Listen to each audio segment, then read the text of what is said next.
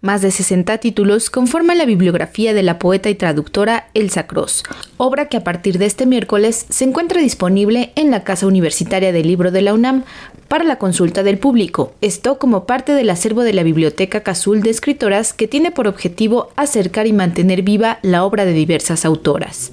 Guadalupe Alonso, directora de Cazul, mostró su entusiasmo por recibir el legado de una de las poetas más importantes cuya trayectoria es de más de 50 años y que será la primera poeta de la biblioteca. Ha sido un gesto muy generoso de parte de Elsa Cross ofrecernos gran parte de su obra, que consta de más de 60 publicaciones entre poesía, ensayo, antologías y traducciones. Estamos hablando de una de las autoras más prolíficas de su generación. Lo que hoy presentamos aquí es básicamente la obra poética desde Naxos, uno de sus primeros poemarios, publicado en 1966 hasta hoy. También le ha interesado difundir el trabajo de otros autores en otras lenguas a través de la traducción. Es el caso de los franceses John Peirce o Yves Bonfoy, entre otros.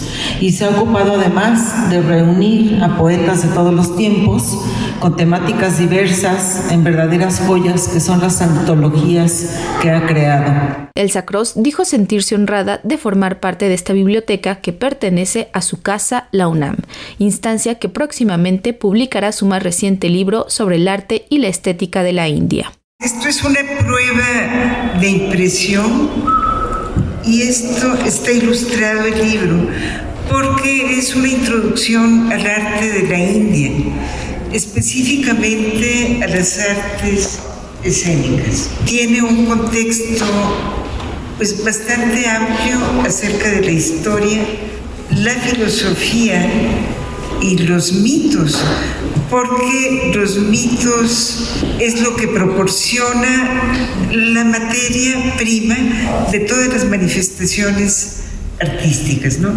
Mitos de Krishna o de Shiva, por ejemplo, se han representado durante siglos hasta la fecha en danza, música, pintura, en, todo, poesía muchísima.